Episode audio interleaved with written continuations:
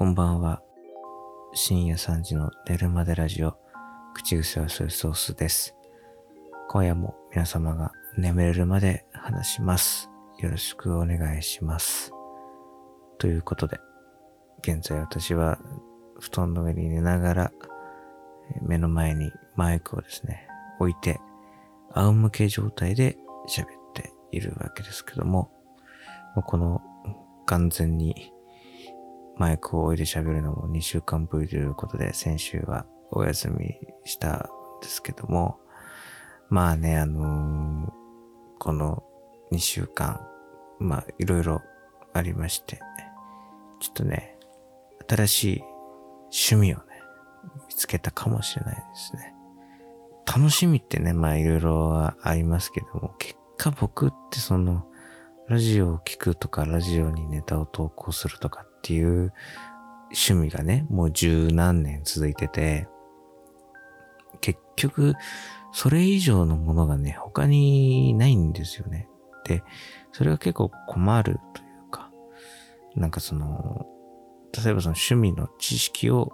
ラジオのネタに活かしたりとかね、そういうこともできるけど、そういうのないんですよね。あんまりなくて。で、その、出がらしみたいな、もう味しないよ、このカツオみたいな状態で十何年こうメールを書いているんですけどもね。あの、皆さんのビーストウォーズって知ってますかね？あの、ビーストウォーズってね、90、95、6年かな ?96 年とかそんぐらいにやってたフル CG のアニメで、あの、トランスフォーマーはわかりますよねトランスフォーマーの、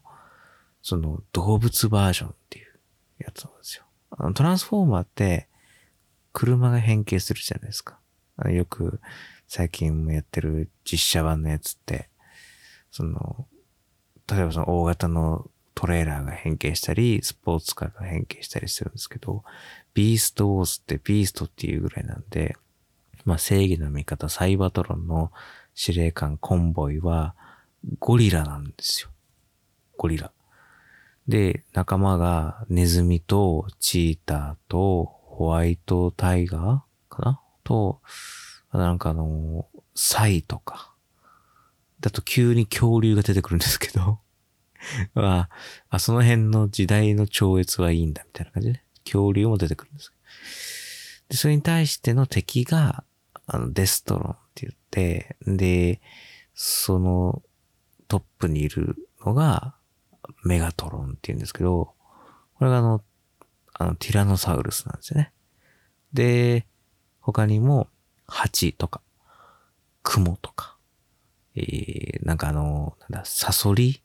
毒サソリみたいなのとか、あの、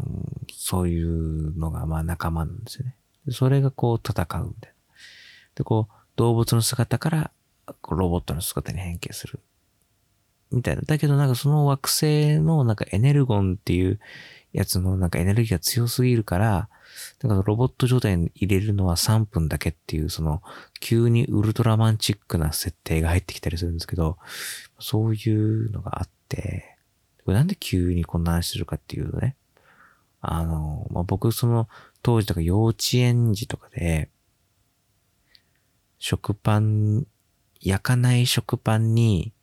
いちごジャムを塗ったくって、口をジャムまみれにしながら、ビーストウォーズを見て、幼稚園行くっていうね。まあ、そういう営みを、そういうことをなりわいにしていた時期がまああって、で、昼ご飯はポケモンカレーっていう、そういう人生をね、まあ、3年ほど、まあ、送っていたんですけども、まあ、ビーストウォーズは3年もやってなかったけど、まあ、そういう記憶があって、すごい好きだったんですよね。この間ね、ちょっと前に、1ヶ月ぐらい前に、なんか、何のきっかけかは本当にわからないんですけど、そのビーストウォーズの、その、まあ、要は変形するおもちゃが、まあ、あるわけですけどね。それのなんかリバイバル版というか、なんかその、まあ、リニューアル版みたいなのが出る、出てるっていうのを、たまたまなんかで見て、見たら、めっちゃその、当時、CG アニメで見ていたのに近い、本当にリアルな、そのアニメにリアルなね、あ、なんかこんなんだったなっていう変形するおもちゃが売ってて、で、一体ね、まあ、ちっちゃいやつが2000円ぐらいで、大きいやつになると5000円みたいな。だからその、僕の想像していたコレクターアイテムってもっとなんか1万とか2万とかするのかなと思ったら、意外と数千円っていうね、手の届きやすい価格だし、あ、いいなと思って、で、ま、買っちゃったんですよね その、僕あの、ね、もういい大人なんですが、その変形するトランスフォーマーのおもちゃを買ってしまいまして。ただね、あの、いや、なんかその子供、子供っぽいもの買ってるなと思わないでほしいんですけど、対象年齢が15歳以上っていう 全然あの、うん、大きいお友達に向けたおもちゃだっていう。でいよいよ僕もね、子供の頃のそのノスタルジーに浸ってお金を払っちゃう世代になっちゃったのかなっていう。よくあるじゃないですか、その、ウルトラマンのフィギュアが何万円とか。そういうの。あの、は、子供の頃買えなかったけど、今大人になったら買えるっていう世代に向けて、攻めてきてんなっていうよくあるじゃないですか。だからそれがとうとう僕の世代にも来てるんだなっていうのをね、なんか身に染みて感じてるわけですよ。ただね、これその、その当事者になってみたらわかると思うんですけど、まあそんなん関係なく欲しくなっちゃうんですよね。そうなんですよ。その変形がね、まあ、むずいね。全、めちゃめちゃむずい。あのね、いや、15歳以上だわ、これっていう、その力もいるし、複雑だし、なんかその、繊細だから、うん。あの、いや、ここはまらないだろっていうところにはめろって書いてあるんですよ。説明書に。で、しかもね、これね、トランスフォーマーで世界中で人気で、その、もともとはその日本の宝が作ったのを海外に、今のイメージと逆輸入に近いと思うんですよ。もともとだから宝のおもちゃだと思うんですよ。ビース、あの、じゃじゃ、トランスフォーマーって。多分僕詳しいことわかんないけど、多分宝が原作、原作というか元なんですよね。で、今宝トミーっていう社名ですけど、だからそのおもちゃは販売元は宝トミーなんですけど、その海外はハスブロっていうあの、おもちゃメーカーが販売してるんですよ。ってことは何かっていうと、日本語のマニュアルがついてないんですよ。どの言語の人が見てもわかるように、その CG のイラストで説明が書いてあるから、言葉の説明が一切ないんですよ。だから、イラストがあってね、尻尾があります。尻尾を、ここの股の下を通してくださいみたいな。いうのは絵が描いてあるだけなんですよ。だから、いいから黙って通せと。いいから、お前はいいから黙って腕を曲げて、腰をグリンとひねって、で、このパーツを、カバーをパカッと被せて、そこの尻尾をここにつけろと。いや、どうやっても届かないよって思うんだけど、いいからやれって書いてあるからやるんですけどね。それぐらいね、やっぱ難しいんですけどね。いや、で、この魅力をね、ぜひ語りたいのでね、どんな作品だったかっていうのをね、語りたいんですけどね、いかんせん内容がね、全然覚えてないんですよ。なんでかってね、いやね、5歳とか4歳が見てたアニメの内容は覚えてないって。多分ね、当時僕なんかもその辺の面白さみたいなのは多分度外視してて、単純になんか強そうな人が強そうな人と戦ってるって見てただけだから、その、エネルゴンとかっていう単語も多分当時は覚えてなかったと思うんですよね。でな、後付けの知識で、後追いの知識で、エネルゴンっていうのとか3分だけ、3分だけしか変形できないなんてルール俺全然知らなかったと思うんだけど。んで、ビーストウォーズもね、続編が出てビーストウォーズメタルスとか出てたんだけど、ビーストウォーズセカンドっていうそのアニメのバージョン、その CG じゃなくて普通のアニメがやってたってことを全然覚えてないし、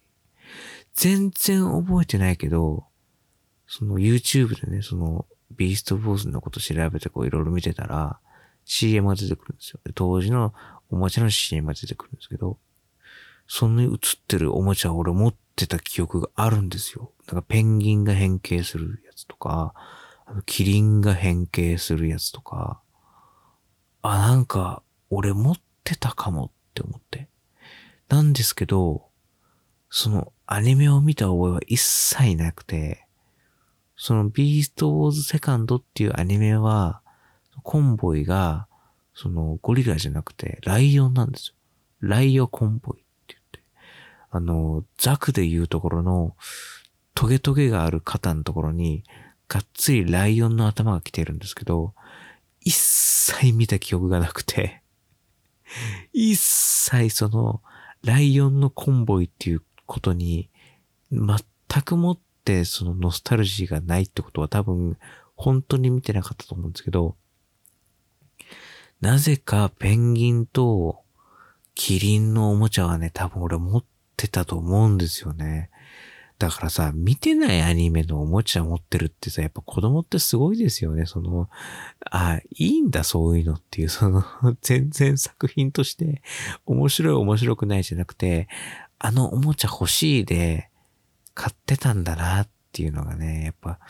子供って末恐ろしいな。だから、親の気持ちになってみればね、なん、えー、そのテレビで見てるとこ見たことないぞと。なのにこのおもちゃ欲しいのってさ、やっぱサイコパスですよね。なんかその、なんていうのかな。例えばその大人で言うところのさ、なんて、ジャケ買いじゃないですけど、全然その根拠とかね、何にもないのに、ジャケットがなんかいいからレコード買うっていうのはさ、あるじゃないですか。だから僕もね、多分その、全くストーリー知らないし、このおもちゃがどんな変形するかわからないけど、なんとなくインスピレーションで、うん、このペンギン来てるなっていう そのジャケ買いを、トランスフォーマーのジャケ買いをしてね、おもちゃを買ってもらったんだなと思うとね、やっぱ幼稚園児っていうのは自由な生き物なんだなっていうふうにね、思いますけども。だってキリンのおもちゃ、キリンのおもちゃって言ってるでしょ？キリンのおもちゃの名前知らないんですもん。だって僕 記憶にない、記憶にございませんですから、それでもやっぱね、思ったってすごいなと思って。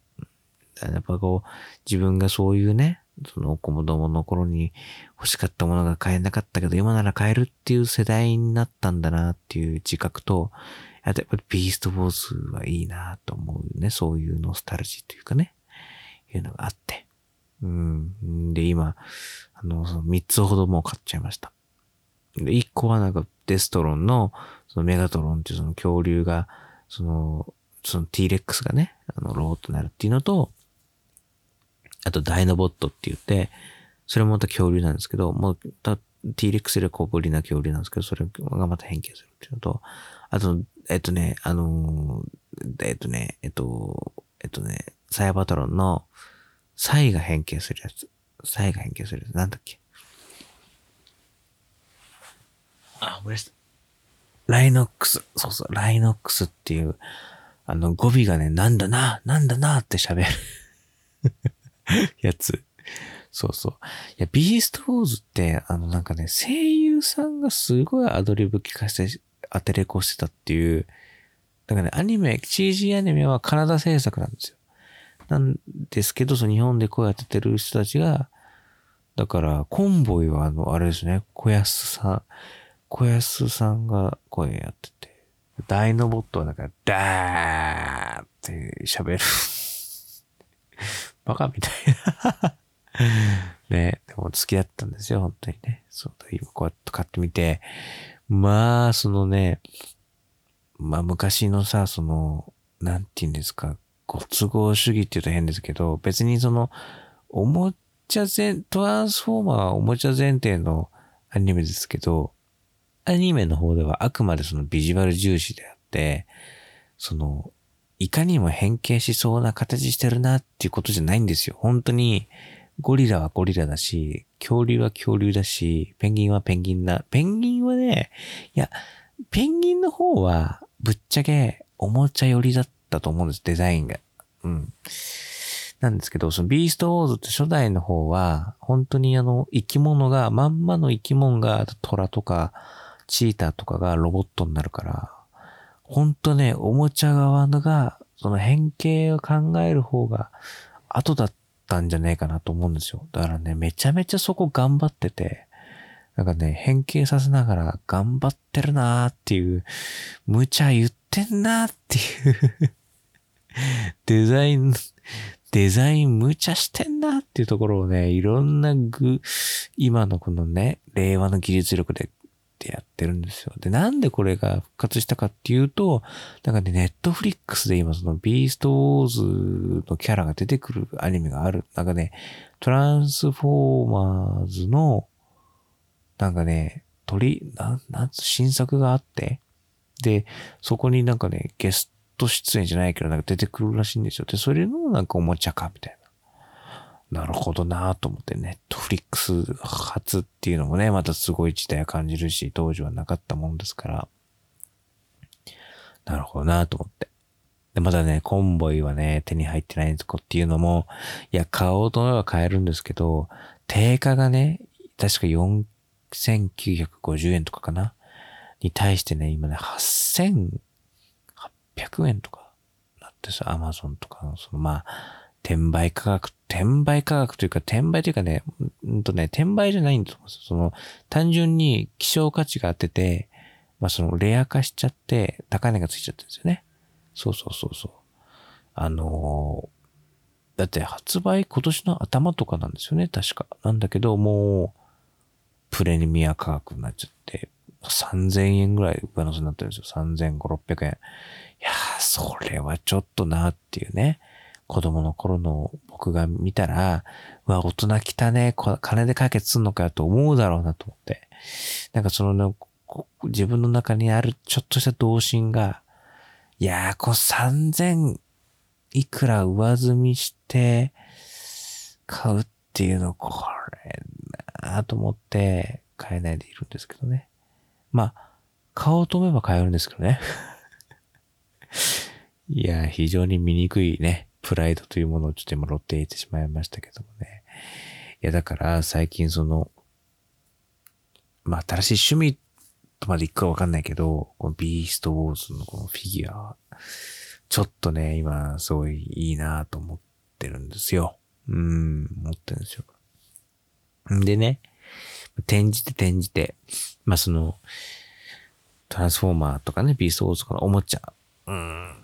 どうなるのかなと思って、その、YouTube でね、いろいろ検索してると、その変形させる動画とか見てるんですよ。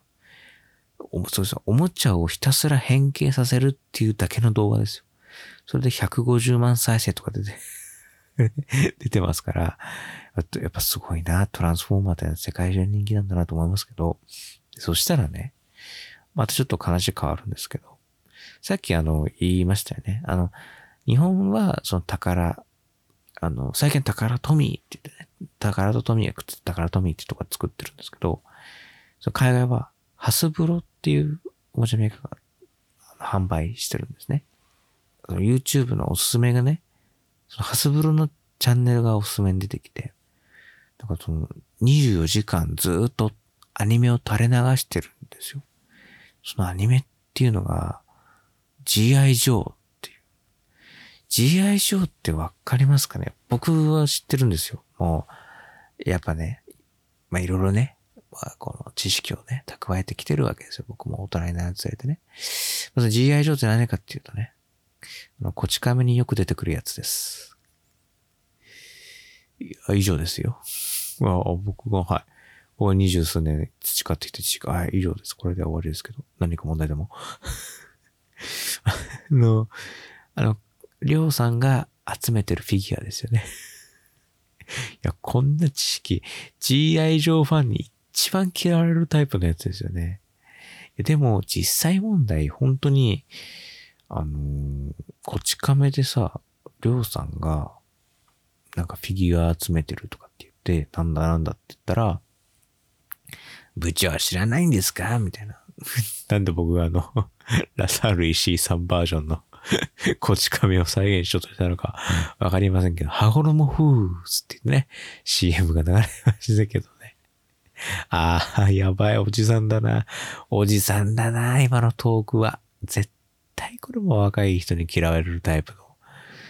懐かしい知らない CM のものまねを急にしだすおじさんって一番嫌いでしょ？俺も嫌い。だから、やめようね。やめましょう。ね。まあまあ、負け、まあちょっとね、まあ、キリのいいところでやめまして、そうじゃなくてね、本題に戻りますけども、羽衣フーズの話はまた今度します。お便りで、羽衣フーズの話してくださいってお便りが来たらしますよね。でね、その、その、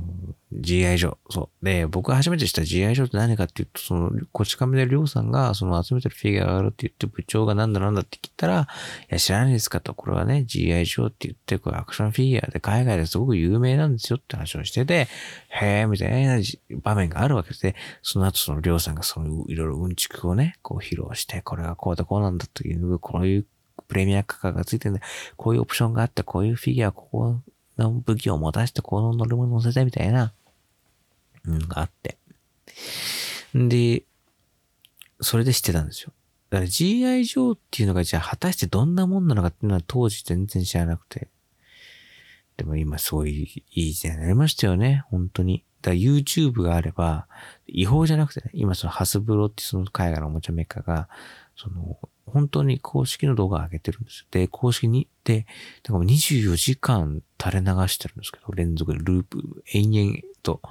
うん。で、なんでハスブロっておもちゃメーカーがアニメを流してるのかっていうと、その GI 上のおもちゃもハスブロっていう動画でね、やってるんですって。これはあの、と、日本のあれとは関係なくて、ハスブロオリジナルだと思うんですけど、ハスブロが、その、じゃあアクションフィギュアを作ろうって言って、なんか GI 上っていうのを、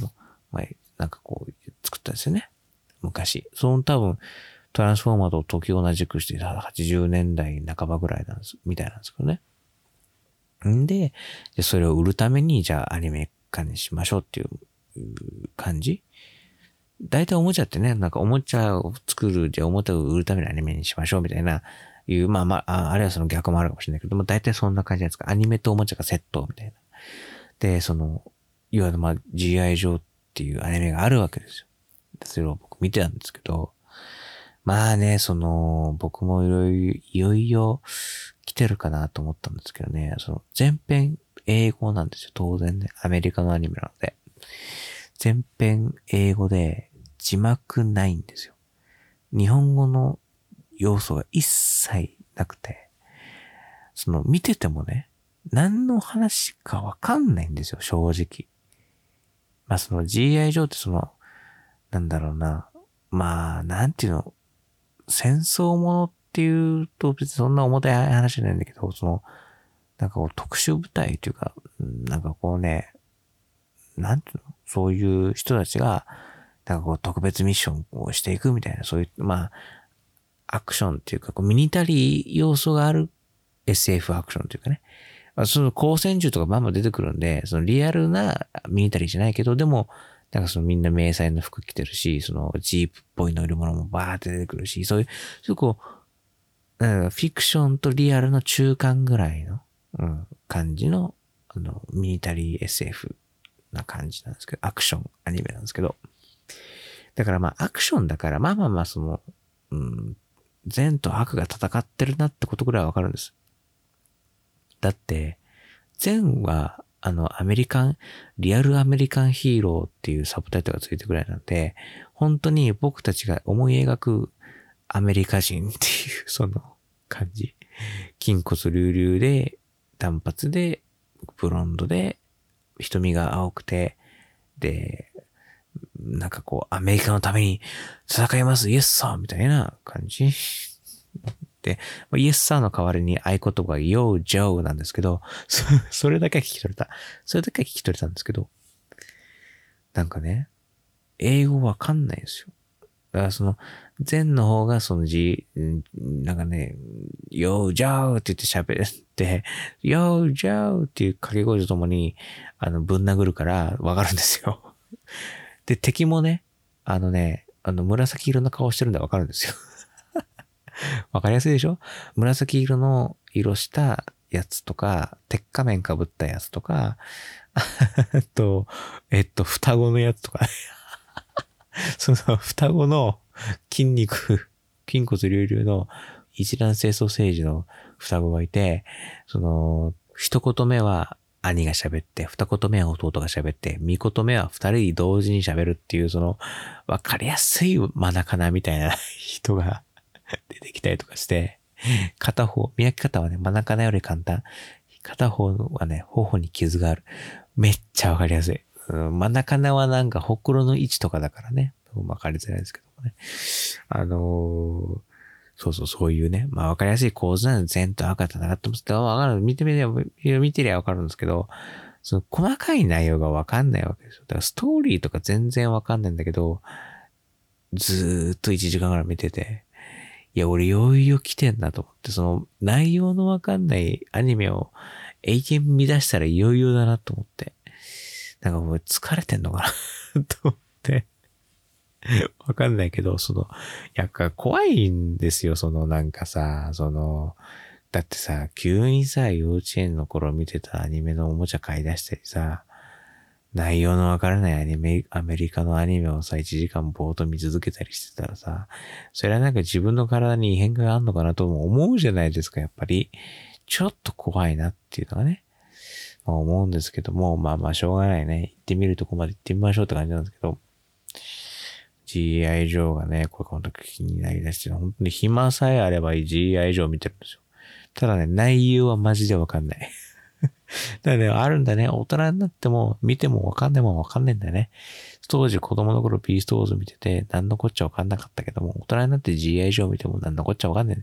結局ね、何がいいかってね、まあその結局その内容とかじゃないんですね。そのビジュアルというか、その強いもんが バンバン戦ってるのが、なんか楽しそうって俺何にも変わってないじゃんっていうね。何にも進化してないと思って。まあ、まずいなと思う。やっぱ男の子はね、何歳になっても男の子だっていうのはよく言いますけどもね。いや、ほんとね、まずいなと思いますよね。うん。いやね、そんなね、感じで。だから最近ちょっとね、あの、まあ、疲れてはいるんですけども、本当にちょっとね、忙しくて。でも、あのー、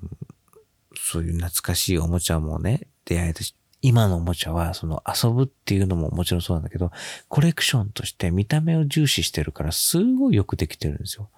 すっげえなと思って。本当にの、その、その、なんていうのかな。例えば、うん、多分恐竜のね、口が開くという、なんていうのかな、うん、難しいんだ。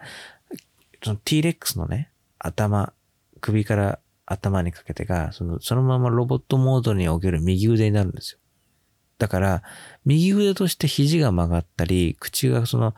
パクパク動いて、それがまあそのクローみたいになるわけですね。でそういうその人型のモードになってる時には腕っぽい動きをするんですけど、それを変形させて恐竜モードにした時に、ちゃんと恐竜の首の動きになるんですよ。なるっていうか、兼ねてるってこと。その、肘が曲がるっていう動きがそのまんま首が上下するっていう動きになってるんですよ。だから、両方の動きを兼ねてるんですよね。その恐竜になった時の首の動きになるような関節の動きが人型にした時には肘になってるっていうのが、いや、よくできてんなと思って。感心しきりなんですよね。だからちょっとそういう楽しみができたなと思って。うん、だからね、あのー、今までね、僕は散々その自分へのご褒美のために iPad を買ったけど iPad の使い道がわからないって嘆いて今したけども、まあね、あれからね、しばらく経って今もね、あの iPad は、あの、ただただ机の上に鎮座してます。悲しいことに。あの、ただ、ちゃんと使いましたよ。あの、3週間ほど前に、あの、僕あの、山里亮太の不毛な議論っていうラジオを聞いていて、その、山里さんからね、サイン入りのノベルティが届いたんですよ。んで、やったと思って嬉しいなと思って、で、そのノベルティは写真アップしてもよかったので、じゃあこう、なんかこう、お礼の言葉を添えてアップしようかなと思って。そのハッシュタグとかスタッフの皆さんも見てるので、じゃあ、この僕はこの写真に、ありがとうございますっていうふうに書こうと思って、もう早速もう、1万2000円するアップルペンシルでありがとうございますって書いて、アップしましたよ。以上。以上。俺の iPad、以上。それ以来は使ってない。うん。まあそういうね、そういうことですよ。まあ、でもね、やっぱ思いました。背伸びしてね、そういうデジタルデバイス、最新のね、あの電子機器なんて買ってもね、あの僕みたいなね、人間には使いこなせることができませんでした。何が一番いいかっていうと、おもちゃ。これがね、結果的に一番いいっていうのはね、もう分かりましたんで。まあちょっとね、またあの、まあ、コンボイとかはちょっとプレミア価格になっちゃってるんですけど、もしなんか機会があって、な、ちょっと低下近くまで値段が下がったタイミングがあったりしたら、それを見計らって買ったりしようかな、なんていうふうに思ってます。あとやっぱ GI 上だね。謎大き GI 上。うん、これもちょっとね、あの、追加情報があったらね、あの、ぜひ喋っていただきたいし、GI 上に詳しいよっていう人、メールね、送ってください。よろしくお願いします。メールアドレス、寝るまでラジオ at gmail.com、寝るまでラジオ at gmail.com、こちらまでお送りください。番組では皆様からのメールもお待ちしています。メールテーマが一応ございまして、皆さんが眠くなった話、眠くなった話、ね、眠くなった話、こう、どうと切ってしまった時の話をぜひ聞かせてください。そろそろちょっとね、番組のね、メールテーマもちょっと変えようかなっていうふうに思ってますので、ぜひともね、駆け込みで書いて送ってください。よろしくお願いします。またあの、使い古し大喜利というコーナーもやっています。こちらはですね、新しいお題になりまして、お題は、こんな寝言は嫌だ。どんな寝言こんな寝言は嫌だ。どんな寝言こちらで、えー、ぜひとも募集しています。使い古し大喜利というのはですね、要はこの寝るまでラジオというのは皆さんが寝るまでは喋る。要はその睡眠導入ラジオなので、皆さんこう寝てる時にですね、あまり刺激的な大喜利をやってしまうと眠れなくなっちゃうので、マイルドなそのね、大喜利をやってみようということで、えー、使い古し、要はね、よくあるようなお題をね、あえて募集して、もしね、仮によくあるような回答が集まってしまっても、僕寝るまでラジオなら大丈夫というね、そういうゆるい大喜利コーナーですので、ぜひともね、皆さん投稿してみてください。よろしくお願いします。ハッシュタグはね、寝るまでラジオ、寝るまでラジオと日本語でつけて、つぶやいてみてください。ね、ただね、これあの、こう今、皆さんね、いい感じでうとうとうと来てるところだと思いますので、ここで今スマホを取り出してしまっては、眠気が覚めてしまいますので、ね、このまんま寝落ちして朝起きて、うわ、寝ちゃったよって思ったらぜひね、感想をつぶやいてみてください。よろしくお願いします。ということで。ね、最近ね、おもちゃにハマっている口癖はソイソースでした。ね、こんな話で 皆さん眠れるでしょうかね。皆さんもね、新しいね、楽しみ、また見つけたら報告したいと思います。またね、ビーストウォーズの話もまたしたいと思いますんで、皆さんね、ぜひよろしくお願いします。それでは、今週はこの辺でおやすみなさい。